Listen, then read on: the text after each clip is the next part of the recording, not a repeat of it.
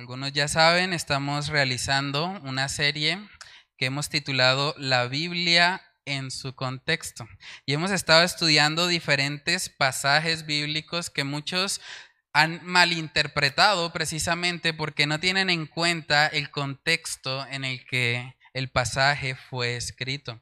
Hoy vamos a estar finalizando esta serie y va a ser el sermón número 21. Si usted se perdió alguno de los sermones que hemos estado dando aquí los días martes, yo le animo en nuestro canal de YouTube y en el canal también de Facebook puede encontrar estas enseñanzas bíblicas para que todos podamos crecer y aprender cómo estudiar apropiadamente la palabra de Dios en su debido contexto. Entonces, como les decía, hoy vamos a concluir la serie. Espero de verdad que, que, haya sido una serie de bendición para sus vidas, tanto como lo ha sido para mí el enseñarla. Entonces, hoy vamos a hablar de un pasaje bíblico que muchos han utilizado para decir que lo que nosotros estamos haciendo aquí cada martes es incorrecto. Hay un pasaje que la palabra de Dios nos muestra en Primera de Corintios capítulo 8 y que muchos han usado para decir que no se debe estudiar mucho la Biblia, porque es que los que estudian mucho la Biblia se van a inflar y se van a llenar de orgullo. La frase que muchos han utilizado y que han sacado de su contexto es la frase de que el conocimiento envanece el conocimiento envanece. Vamos a leerlo en 1 Corintios 8.1 y comenzamos el estudio con oración. Dice ahí 1 Corintios capítulo 8 versículo 1, en cuanto a lo sacrificado a los ídolos, sabemos que todos tenemos conocimiento. El conocimiento envanece, pero el amor edifica. Vamos a orar. Padre, queremos pedirte, Señor, de tu dirección en este estudio bíblico. Queremos que tu Espíritu Santo, Señor, sea ayudándonos, sea redarguyéndonos, Señor, si hay cosas en nuestra vida que no, que no están bien, Señor, que sea tu palabra siendo esa luz, Señor, en medio de nuestras tinieblas y permitiéndonos, Señor, poder abrazar tu evangelio y poder llenarnos de ti, Señor. Oramos para que tú seas glorificado en este estudio bíblico, Señor, que no sea yo un estorbo para que tu palabra pueda llegar con claridad a mis hermanos en esta noche. Te lo pido, Señor, en el nombre de Cristo Jesús. Amén y amén.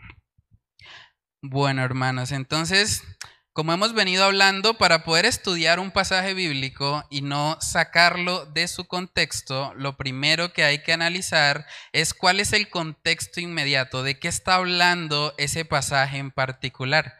Y es curioso porque si miramos Primera de Corintios 8, versículo 1, podemos leer ahí el capítulo completo. Vamos a leer hasta el versículo 9 para ver de qué está hablando el apóstol Pablo y analizar si la enseñanza real del pasaje es que estudiar mucho la Biblia nos va a envanecer o a llenar de orgullo. Primera de Corintios capítulo 8 en el versículo 1 dice, en cuanto a lo sacrificado a los ídolos, sabemos que todos tenemos conocimiento. El conocimiento envanece, pero el amor edifica. Y si alguno se imagina que sabe algo, Aún no sabe nada como debe saberlo. Pero si alguno ama a Dios, es conocido por él.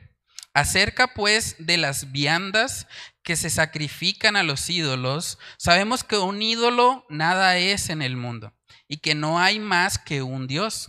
Pues aunque haya algunos que se llamen dioses, sea en el cielo o en la tierra, como hay muchos dioses y muchos señores, para nosotros, sin embargo, solo hay un Dios el Padre, del cual proceden todas las cosas.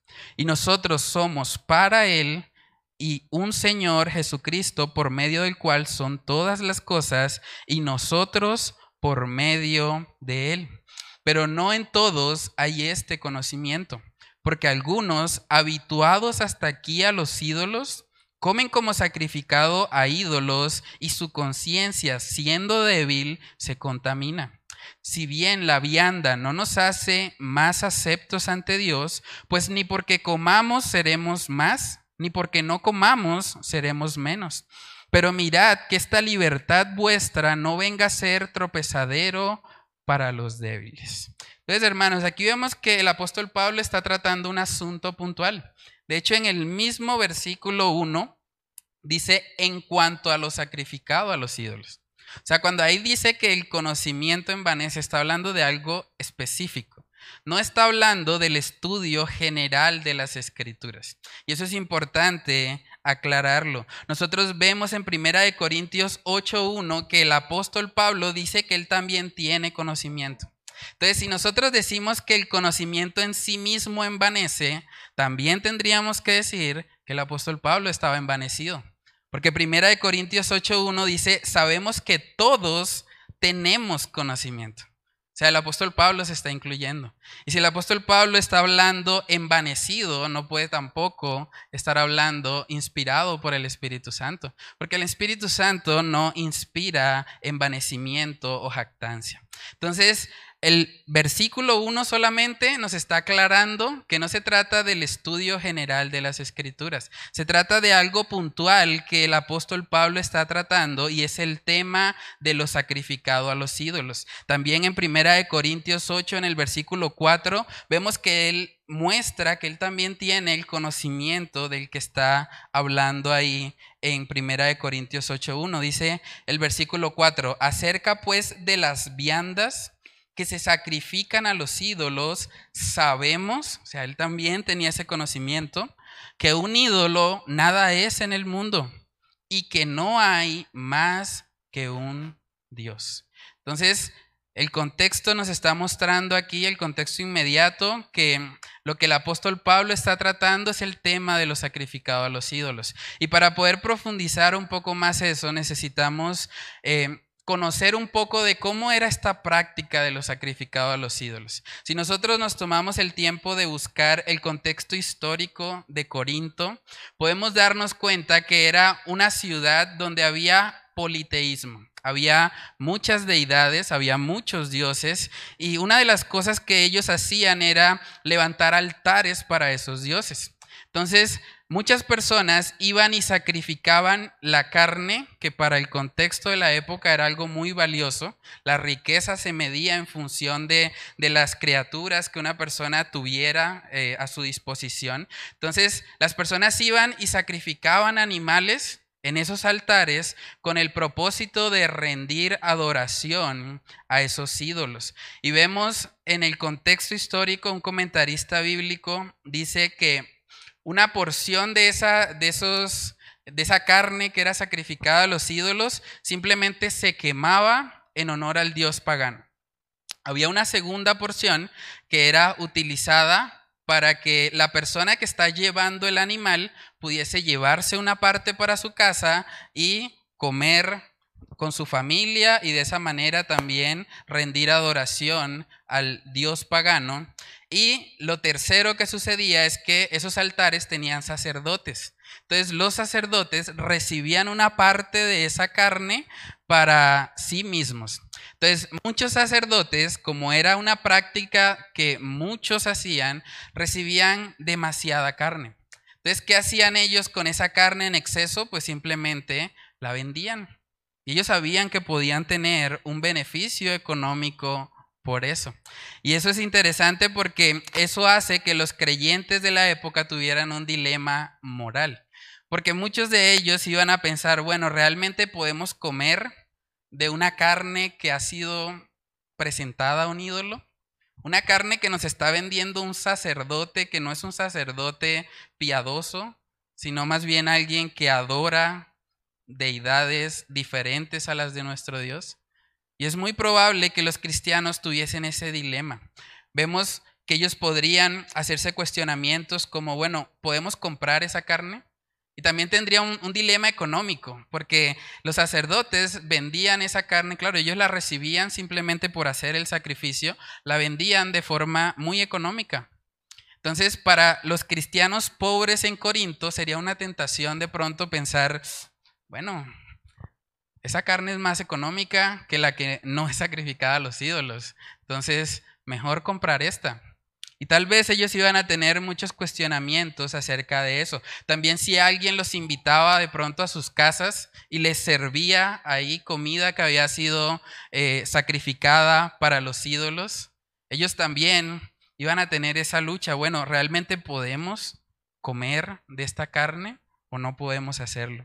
También en ese contexto habían restaurantes que servían la comida siendo sacrificada primeramente a los ídolos. Entonces, todas estas preguntas probablemente iban a pasar por la mente de los cristianos en Corinto. Y de hecho, si nosotros miramos en el libro de Corintios, en el capítulo 7, versículo 1, vemos que la carta de primera de Corintios, de Corintios fue una respuesta de Pablo a ciertos cuestionamientos o a ciertas preguntas que ellos primero hicieron.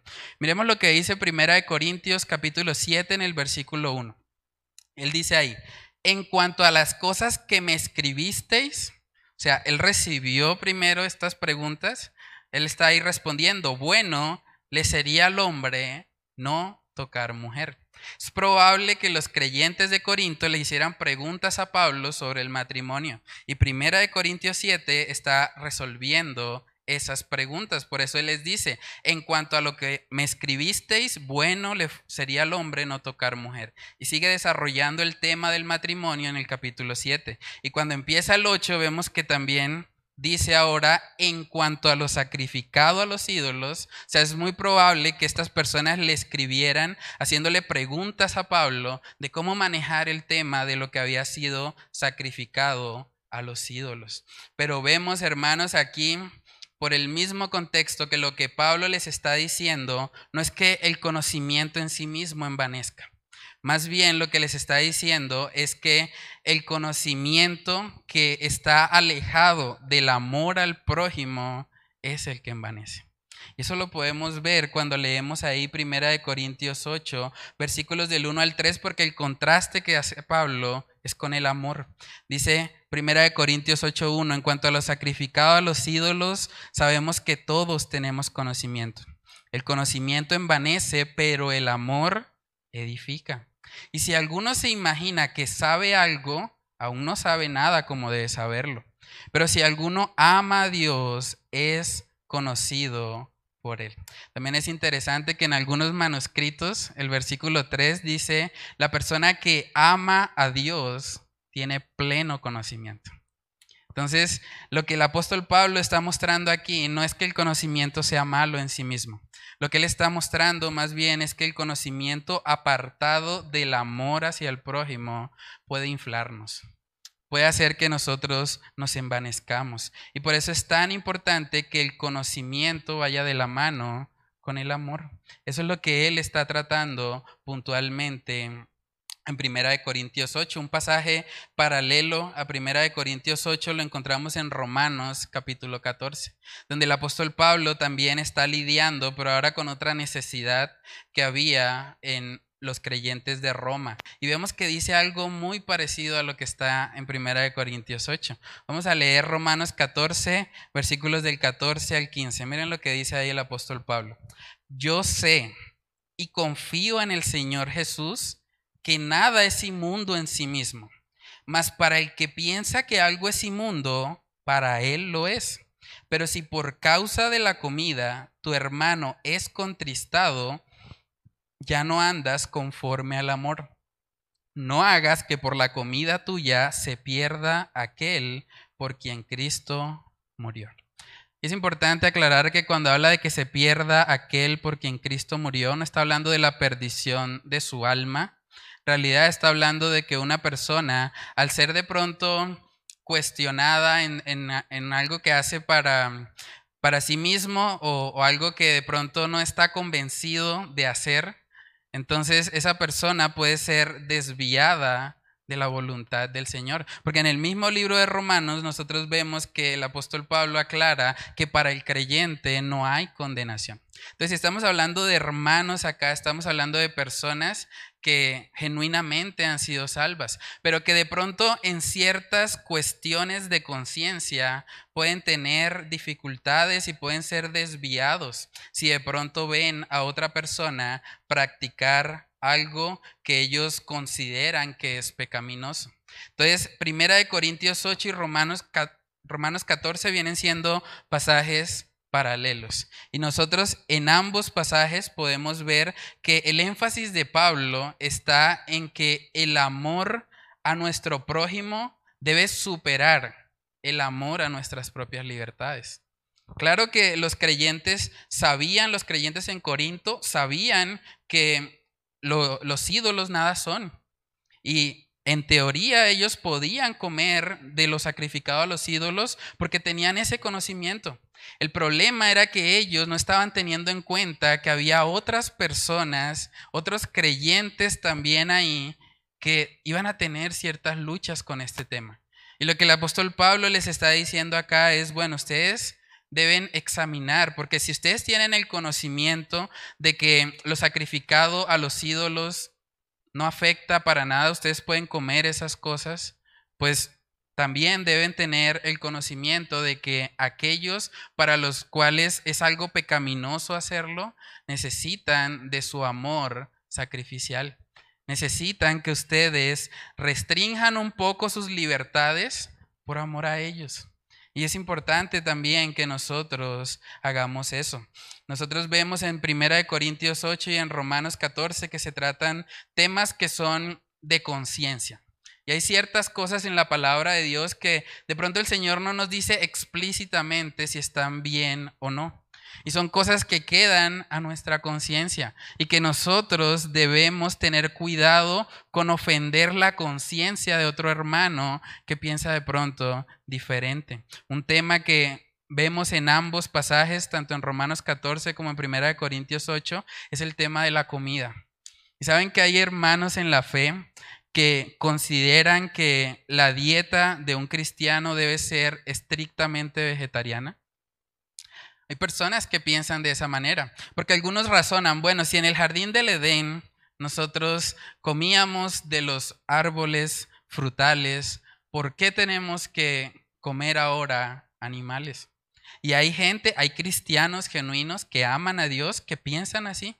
Pero nosotros, aún entendiendo la libertad que tenemos en Cristo para comer cualquier cosa, nosotros, por amor a esas personas, no vamos a ir a comernos un chicharrón enfrente de ellos, porque les amamos y amamos a esas personas, no queremos ser de tropiezo para sus vidas. Otro tema que toca el apóstol Pablo es el tema de los días. Los días que guardamos, hay gente que hace distinción de días, hay personas que consideran que el día en que la iglesia debe reunirse es el sábado y están completamente convencidos de eso. Y si una persona piensa de esa manera, nosotros como creyentes, aún sabiendo que podemos congregarnos con libertad el día domingo, no debemos ir y contender sobre esas cosas. Nosotros podemos sí con respeto mostrar nuestros argumentos, pero no se trata de ir a, a convencer a la otra persona o a imponerle lo que yo considero que es correcto. Saben también que hay personas que consideran que la reunión dominical debe ser en la noche. Hay gente que está completamente convencida de eso, porque ellos razonan de que la cena del Señor es una cena, no un desayuno. Entonces ellos piensan, no, si, no, si la iglesia se va a reunir, tiene que ser el domingo en la noche, para que pueda genuinamente participar de la cena del Señor. Y si una persona está convencida de eso y, realmente quiere hacerlo de esa manera, nuestro deber no es entrar a contender sobre esas opiniones. Lo mismo pasa con aspectos como la ropa. Hay personas que están completamente convencidas de que los que se paran en un púlpito a predicar tienen obligatoriamente que usar corbata. Y si no usan corbata es porque no están en santidad. Hay gente que piensa de esa manera. Y cuando nos encontramos con personas así, nosotros no debemos ir y simplemente menospreciarles o decirles, bueno, ustedes están mal, nosotros estamos bien. Nosotros debemos como cristianos aprender a vivir con esas diferencias y a no ser tropiezo los unos para los otros. Lo mismo pasa con la música. Hay gente que está convencida de que tocar una caja como la que nosotros tocamos hoy es algo completamente pecaminoso. Porque dicen que la percusión es del diablo. Y hay gente que razona eso. Pero si alguien quiere contender sobre ese asunto, nosotros no debemos dedicarle mucho tiempo a eso. Nosotros exponemos nuestra posición y simplemente respetamos. Hay ciertas cuestiones en la vida cristiana que nosotros debemos aprender a, manejar y a tener esas diferencias con gracia. En Romanos capítulo 14 vemos que hay una exhortación ahí. Romanos 14 en el versículo 1 dice, recibid al débil en la fe, pero no para contender sobre opiniones porque uno cree que se ha de comer de todo. Otro que es débil come legumbres. Y miren lo que dice, el que come no menosprecie al que no come. Y el que no come no juzgue al que come, porque Dios le ha recibido. Eso es un asunto bastante serio. Porque si Dios ha recibido a esa persona, ¿quiénes somos nosotros para rechazar a esa persona por un asunto no esencial, por un asunto de conciencia? No somos nadie. De hecho, vemos que la exhortación luego ahí en el, en el versículo 4 es, ¿tú quién eres? ¿Tú quién eres que juzgas al criado ajeno? Para su propio Señor está en pie o cae, pero estará firme porque poderoso es el Señor para hacerle estar firme. ¿Saben que otro ejemplo muy actual en el que nosotros estamos es el tema de la vacunación? Hay mucha gente que está completamente convencida de que nosotros no debemos vacunarnos contra el COVID. Y es gente que ama al Señor y tiene sus argumentos y son argumentos válidos. Pero nosotros no podemos entrar a menospreciar a alguien o a decir, no, ese es un conspiranoico. Es uno que le, le falta estudiar más.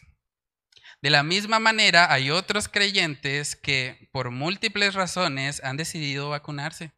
Y el que se vacuna no debe juzgar al que no se vacuna. Y de la misma manera, en sentido El énfasis de Pablo, tanto en Romanos 14 como en Primera de Corintios 8, es que cada uno debe tener sus argumentos y debe respetar también la posición del otro. Y cuando hacemos eso, hermanos, el Señor es glorificado. ¿Saben que sería muy curioso que estuviésemos en una congregación donde todos pensáramos exactamente lo mismo respecto a aspectos no esenciales? Eso sería bastante raro. Yo creo que nosotros glorificamos más al Señor cuando a pesar de nuestras diferencias de opinión, nosotros podemos seguir amándonos y podemos seguir unidos. Y el uno no menosprecia al otro, ni el otro menosprecia al que piensa diferente. Es muy importante que nosotros hagamos eso.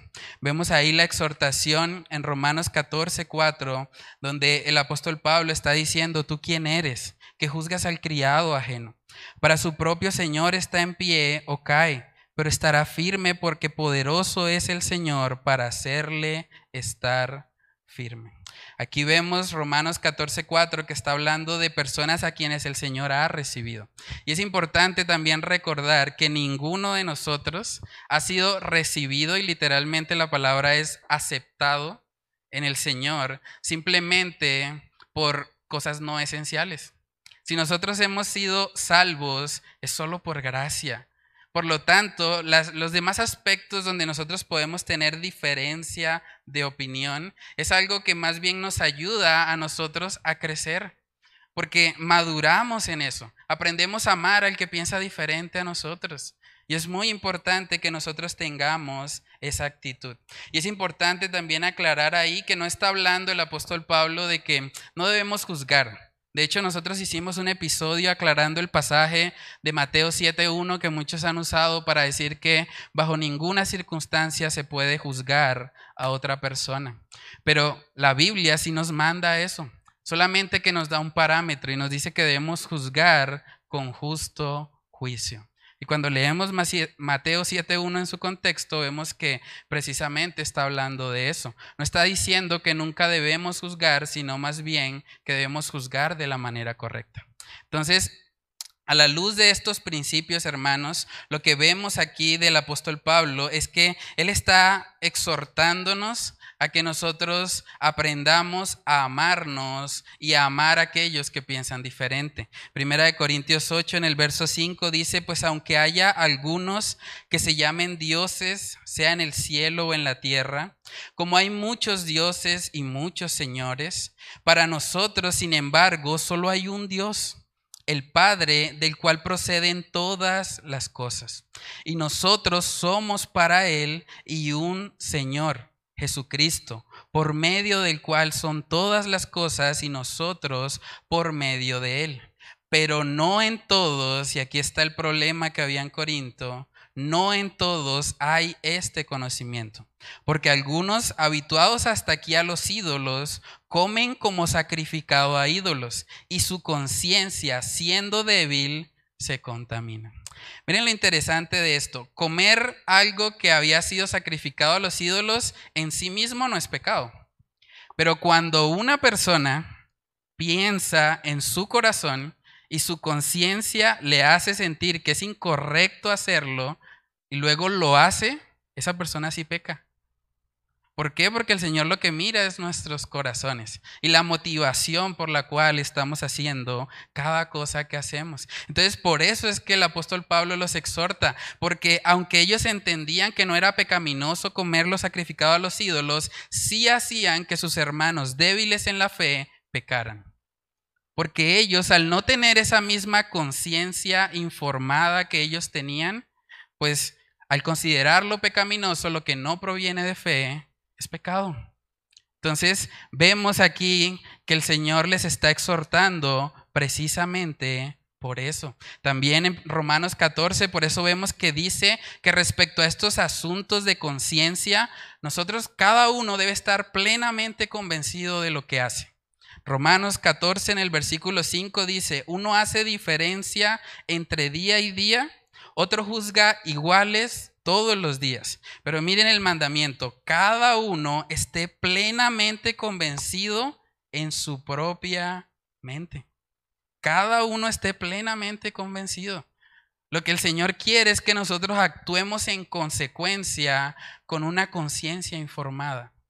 Claro que podemos tener diferencias. Alguien puede pensar que en la alabanza solamente deben ser himnos, o alguien puede pensar que se puede utilizar la percusión, la batería. Pero cada uno debe estar plenamente convencido en su corazón y debe hacerlo para el Señor, dando gracias también. Y eso es un principio muy importante. Si usted no puede agradecer por algo que usted está practicando, es probable que lo que esté haciendo no sea correcto. Hermanos, nosotros debemos entender en estos temas que, que las diferencias no deben separarnos. Al contrario, las diferencias son una oportunidad para nosotros mostrar el amor de Cristo Jesús. Ese amor ágape que está dispuesto a amar a un al que piensa diferente a mí. Dice Romanos capítulo 14 en el versículo 10, pero tú, ¿por qué juzgas a tu hermano? O, o tú también, ¿por qué menosprecias a tu hermano? Porque todos compareceremos ante el tribunal de Cristo. Saben que en todos esos asuntos que vienen siendo asuntos de conciencia, cada cristiano va a tener que dar cuentas al Señor en el tribunal de Cristo. Y es interesante porque el tribunal de Cristo es un juicio en el que no hay condenación. Es un juicio donde solo van los creyentes y donde se van a recibir recompensas. Entonces es curioso, yo creo que muchos nos vamos a sorprender ese día, porque es muy probable que el fuerte que menospreciaba al débil de pronto se encuentra en el tribunal de Cristo con que el débil fue premiado de mejor manera que el fuerte. Y de la misma manera en el sentido contrario. Un débil que de pronto está ahí juzgando al fuerte porque él es demasiado libertino. De pronto también en ese tribunal de Cristo se va a dar cuenta que ese fuerte al que él menospreciaba, al que él condenaba, realmente recibe una mejor recompensa que él. Porque hermanos, estos asuntos que son de conciencia individual son cosas que no deben causar que haya menosprecio entre nosotros. Y eso es lo que el apóstol Pablo está tratando acá. Ese es el contexto del el conocimiento envanece. Primera de Corintios 8, del 8 al 9, vemos que él termina ahí diciendo, si bien la vianda no nos hace más aceptos ante Dios, pues ni porque comamos seremos más, ni porque no comamos seremos menos. Pero mirad que esta libertad vuestra no venga a ser tropezadero para los débiles. Lo que el apóstol Pablo nos está exhortando aquí es, si ustedes tienen conocimiento, pero se están olvidando de los que no lo tienen. Y están viviendo de tal manera que los están llevando a ellos a pecar. Porque ellos no tienen ese mismo conocimiento y están pecando en contra sus propias conciencias. Entonces, hermanos, a manera de, de, resumen, el contexto inmediato que nos muestra, cuando habla de que el conocimiento envanece, no está hablando del estudio de las escrituras. Entonces, usar esa frase para decir que no debemos nunca estudiar la Biblia simplemente es un error. También vemos que lo que Pablo está diciendo es que envanece, lo que envanece no es el conocimiento en sí mismo, sino el conocimiento desligado del amor al prójimo.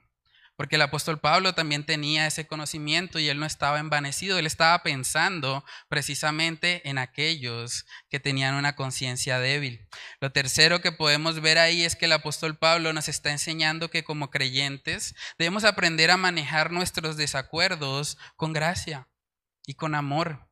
Si alguien piensa, piensa diferente a mí en algo que no tiene que ver directamente con el Evangelio, podemos tener esa diferencia y seguir siendo hermanos. Y podemos vivir en el amor de Cristo y actuar con humildad, procurando no ser tropiezo para el otro. Eso es lo que el apóstol Pablo está tratando aquí. Entonces, lo segundo que nosotros miramos cuando estamos estudiando un pasaje bíblico es que miramos el contexto de todo el libro. Entonces vamos a ver si hay algo en el libro de Corintios que de pronto nos apunte a creer que nosotros no debemos estudiar mucho la Biblia porque nos vamos a inflar de orgullo. Primera de Corintios capítulo 3, algo que vemos durante todo este libro es que la iglesia de Corinto tenía muchos dones, pero desafortunadamente era una iglesia muy inmadura. Primera de Corintios capítulo 3, versículos del 1 al 7, dice ahí la palabra, de manera que yo, hermanos, no pude hablaros como espirituales sino como a carnales, como a niños en Cristo. Os di a beber leche y no vianda, porque aún no erais capaces, ni sois capaces todavía, porque aún sois carnales. Pues habiendo entre vosotros celos, contiendas y disensiones, ¿no sois carnales y andáis como hombres? Porque diciendo el uno, yo ciertamente soy de Pablo, y el otro, yo soy de Apolos, ¿no sois carnales? ¿Qué pues es Pablo y qué es Apolos? Servidores por medio de los cuales habéis creído. Y eso según lo que a cada uno concedió el Señor. Yo planté, Apolos regó, pero el crecimiento lo ha dado Dios. Así que ni el que planta es algo, ni el que riega, sino Dios que da el crecimiento. Hermanos, aquí vemos al apóstol Pablo exhortándoles a esta iglesia exhortándoles porque había divisiones entre ellos. Y yo creo que por eso es que él enfatiza tanto el tema del amor, porque a veces por estas cosas de conciencia, donde hay diferencias de opinión, la iglesia puede dividirse. Y eso está muy mal. Nosotros, si nos vamos a dividir por algo, debe ser por la verdad del Evangelio. Pero cuando nosotros hablamos de todos estos asuntos, deberíamos poder tener la gracia suficiente para expresar mi posición y no colocarme en contra de esa otra persona porque piensa diferente a mí. Sobre todo, vuelvo y repito, cuando estamos hablando de un asunto no esencial, cuando estamos hablando de un asunto de conciencia. Una exhortación que vemos también a lo largo del libro de Primera de Corintios es que el apóstol Pablo les exhorta porque ellos no sabían. O sea, es una exhortación por no tener conocimiento.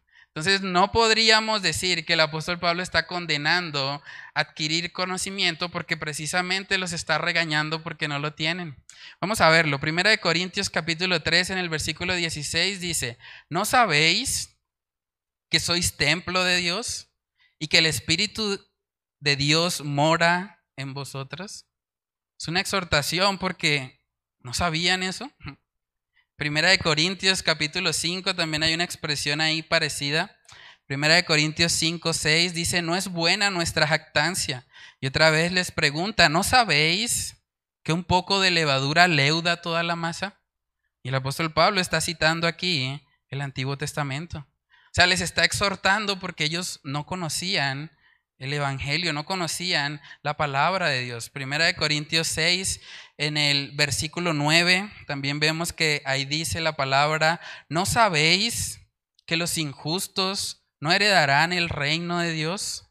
No erréis, ni los fornicarios, ni los idólatras, ni los adúlteros, ni los afeminados, ni los que se echan con varones, ni los ladrones, ni los avaros, ni los borrachos, ni los maldicientes, ni los estafadores heredarán el reino de Dios. También en Primera de Corintios, en el capítulo 9, verso 24, dice ahí, ¿no sabéis que los que corren en el estadio, todos a la verdad corren, pero uno solo se lleva el premio, corred de tal manera que lo obtengáis. Entonces vemos a lo largo de todo el libro de Corintios que Pablo les está exhortando. ¿Ustedes no saben? ¿No saben esto? O sea, es una exhortación a que ellos deberían tener ese conocimiento. Entonces, el punto de Pablo en 1 Corintios 8 no puede ser que él esté diciendo que estudiar la palabra de Dios sea algo que siempre nos vaya a llenar de orgullo. Lo que el apóstol Pablo enfatiza a lo largo de todo el libro es que no debemos desconectar el conocimiento del amor. Primera de Corintios capítulo 13, yo creo que este texto lo aclara muy bien. Primera de Corintios 13, versículos del 1 al 2, dice, si yo hablase lenguas humanas y angélicas y no tengo amor, vengo a ser como metal que resuena o címbalo que retiñe. Y si tuviese profecía y entendiese todos los misterios y toda ciencia, y si tuviese toda la fe de tal manera que trasladase los montes y no tengo amor, nada soy. Lo que el apóstol Pablo quiere enseñarle a esta iglesia es que el verdadero conocimiento debe llevarlos a amar a otros. Hermanos, si, nuestra, si nuestro conocimiento bíblico nos lleva a menospreciar a otras personas, estamos mal. Estamos muy mal. Porque si alguien tiene mucho conocimiento bíblico, pero no tiene amor, no es nada. Esa persona sí se estaría inflando, envaneciéndose. Pero lo que vemos que el apóstol Pablo está exhortando aquí es que el conocimiento debe estar ligado al amor. Y yo les pregunto, a manera de aplicación, ¿cómo vamos con este asunto? ¿Realmente nosotros amamos? Amamos a los que piensan diferente a nosotros. Saben que es mucho más fácil amar a una persona que piensa igual que yo. Y por eso Primera de Corintios 8 está ahí. Porque ellos al entender, ah, bueno, lo sacrificado a los ídolos no es nada, entonces no me importa el que piense diferente. Pero eso no es lo que el Señor quiere para nosotros. El Señor quiere moldearnos en una comunidad de gracia donde cada individuo tiene su particularidad, cada individuo piensa diferente y a través de esas diferencias el Señor nos enseña a amar como Él nos ha amado. Ese es el propósito también de Primera de Corintios 13, que nosotros entendamos que el amor va más allá de cualquier don, va más allá de cualquier habilidad. Hay un autor bíblico que dijo la siguiente frase, si lo que tú llamas sana doctrina te lleva a menospreciar a tu prójimo, entonces no es tan sana. Si lo que tú llamas sana doctrina te lleva a menospreciar a tu prójimo, entonces no es tan sana. Porque la verdadera sana doctrina nos lleva a amar a nuestro prójimo, así como el Señor nos ha amado. Entonces, hermanos, el contexto del libro nos está mostrando que el conocimiento de la palabra de Dios es necesario. Por eso vemos tantas exhortaciones de no sabéis, porque necesitamos la palabra de Dios para vivir nuestra vida cristiana. Pero al mismo tiempo, el libro nos está mostrando que el conocimiento piadoso, el conocimiento que glorifica al Señor, está ligado al amor, está ligado a amar a nuestro prójimo. Entonces, lo tercero que nosotros evaluamos cuando estudiamos un pasaje bíblico es el contexto de toda la Biblia. Y cuando nosotros miramos toda la Biblia, podemos entender que en muchos pasajes, tanto en el Antiguo como en el Nuevo Testamento, nosotros vemos que se nos exhorta a tener y adquirir conocimiento. De hecho, una de las razones por las cuales pereció el pueblo de Israel fue porque les faltó conocimiento. Vamos a ver lo que dice Oseas capítulo 4. En el versículo 6 dice la palabra, mi pueblo fue destruido porque le faltó conocimiento. Por cuanto desechaste el conocimiento, yo te echaré del sacerdocio, y porque olvidaste la ley de tu Dios, también yo me olvidaré de tus hijos. Aquí hay una clara exhortación a que la razón por la cual ellos perecieron fue porque les faltó conocimiento. Y sigue siendo lo mismo, o ese mismo principio lo podemos aplicar para hoy. Muchos cristianos están pereciendo, están alejados de la voluntad de Dios porque les falta conocimiento porque de pronto no han profundizado en las escrituras y no han permitido que sea ella la que los dirige, los dirija y los gobierne en cada área de sus vidas. También en segunda de Pedro capítulo 1 en el versículo 3 vamos a ver que aquí el Señor nos manda a añadir a nuestra fe ciertas cosas y entre esos está el conocimiento. Dice segunda de Pedro 1:3, como todas las cosas que pertenecen a la vida y a la piedad nos han sido dadas por su divino poder mediante el conocimiento de aquel que nos llamó por su gloria y excelencia, por medio de las cuales nos ha dado preciosas y grandísimas promesas, para que por ellas llegaseis a ser participantes de la naturaleza divina, habiendo huido de la corrupción que hay en el mundo a causa de la concupiscencia, vosotros también poniendo toda diligencia por esto mismo, añadid a vuestra fe virtud, a la virtud, ¿qué dice ahí? Conocimiento. Al conocimiento, dominio propio. El dominio propio, paciencia. A la paciencia, piedad. A la piedad, afecto fraternal. Y al afecto fraternal, amor. Aquí vemos otra vez la relación entre conocimiento y amor. O sea, necesitamos añadir conocimiento, pero ese conocimiento nos va ayudando también a nosotros crecer en paciencia, crecer en piedad, en afecto fraternal y en amor. Saben que también nuestro Señor Jesucristo muy claramente nos mandó a que nosotros escudriñáramos las escrituras. Dice Juan capítulo 5 en el versículo 39. Juan 5, 39 dice, escudriñad las escrituras, porque a vosotros os parece que en ellas tenéis la vida eterna, y ellas son las que dan testimonio de mí, y no queréis venir a mí para que tengáis vida. Hermanos, si las escrituras dan testimonio de nuestro Dios, de Jesucristo, y sabemos por la palabra que Él fue manso y humilde de corazón, es una contradicción tratar de pensar que escudriñar las escrituras me va a llenar de orgullo o me va a hacer envanecerme. Eso pasa cuando nosotros, desafortunadamente, solamente adquirimos conocimiento, pero no nos humillamos delante de Dios cuando no tenemos tiempos de oración, cuando simplemente estamos estudiando para vanagloriarnos, para que otras personas digan, uy, ¿cómo sabe ese hermano? Uf, es alguien que conoce mucho el idioma original, el hebreo, el griego, uf, es alguien a quien debemos respetar. Si nosotros estamos haciendo eso con la motivación de que nos vean, de que nos reconozcan a nosotros, entonces sí, el conocimiento puede envanecernos. Pero el llamado de todas las escrituras es a que nosotros profundicemos en la palabra de Dios y que al mismo tiempo seamos humillados por ese conocimiento que estamos adquiriendo, para que de esa manera podamos vivir en humildad, como nuestro Señor Jesucristo vivió. En Efesios capítulo 4 también hablando acerca del propósito de la iglesia, vemos que dice ahí en el versículo 13, Efesios 4, 13, dice hasta que todos lleguemos a la unidad de la fe y del conocimiento del Hijo de Dios, a un varón perfecto a la medida de la estatura de la plenitud de Cristo para que ya no seamos niños fluctuantes, llevados por doquiera de todo viento de doctrina, por estratagema de hombres que para engañar emplean con astucia las artimañas del error. ¿Saben que una de las características de las personas que utilizan esta frase de que el conocimiento envanece es que también son movidos por todo viento de doctrina?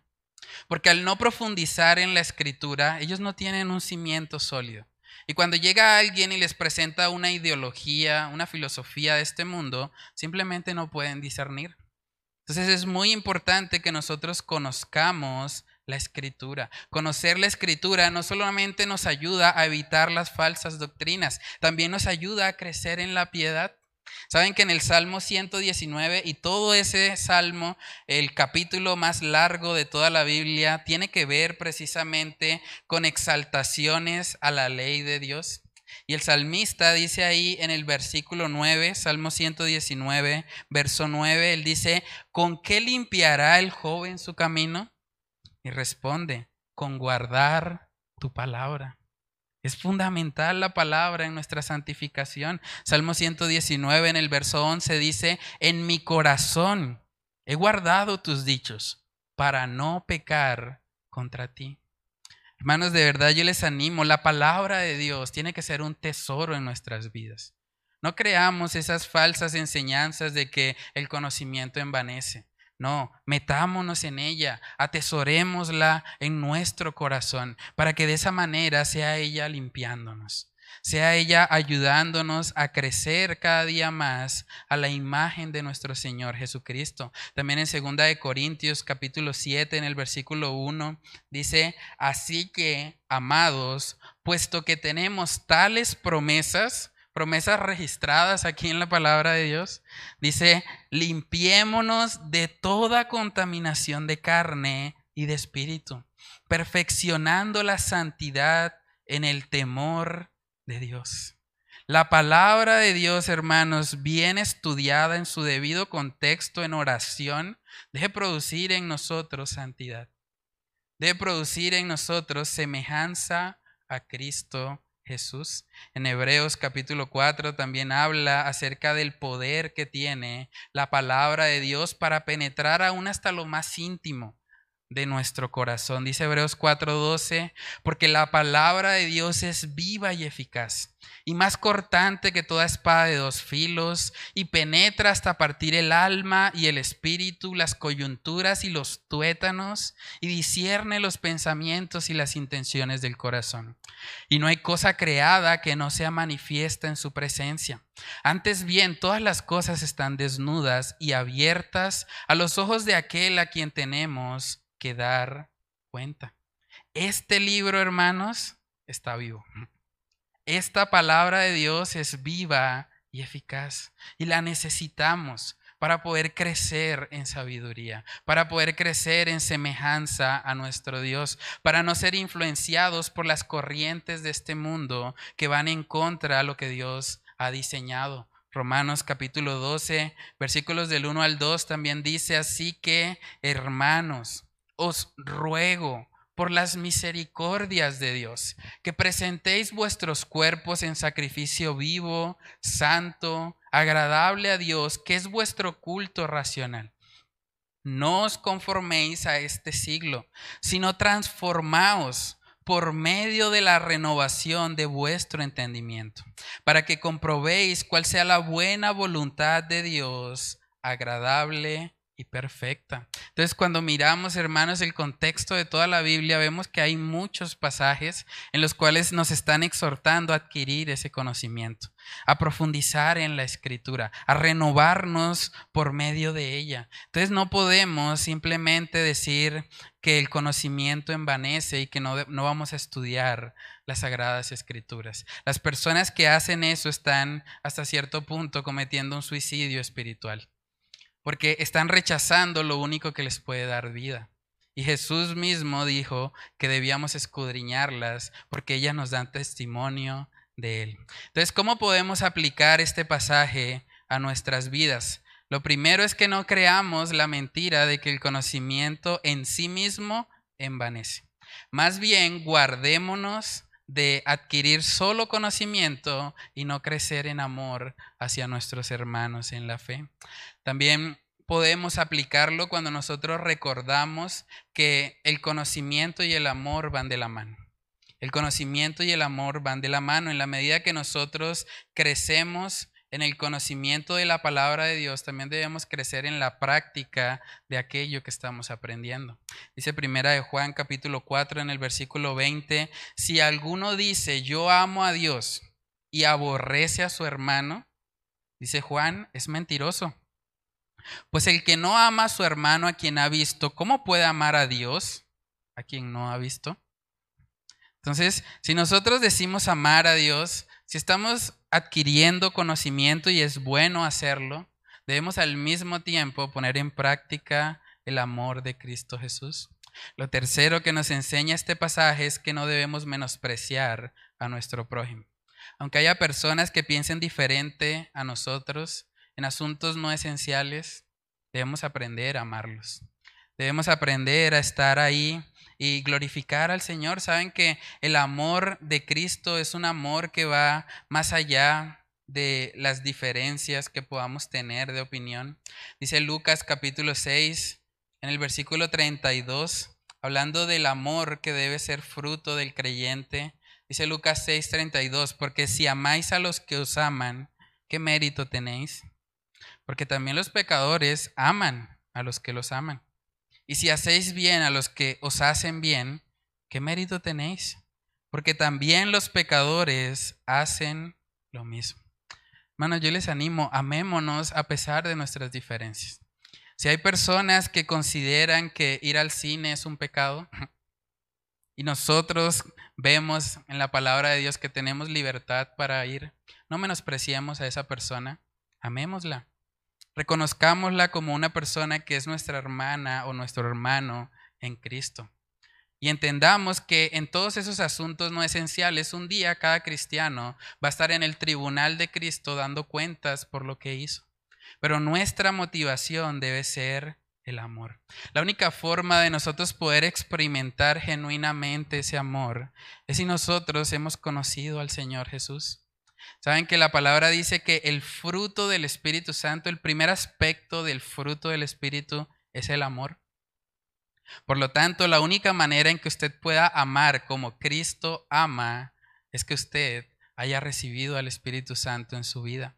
Y eso solamente sucede cuando creemos. En Efesios capítulo 1 dice que aquellos que han creído la palabra de verdad son sellados con el Espíritu Santo.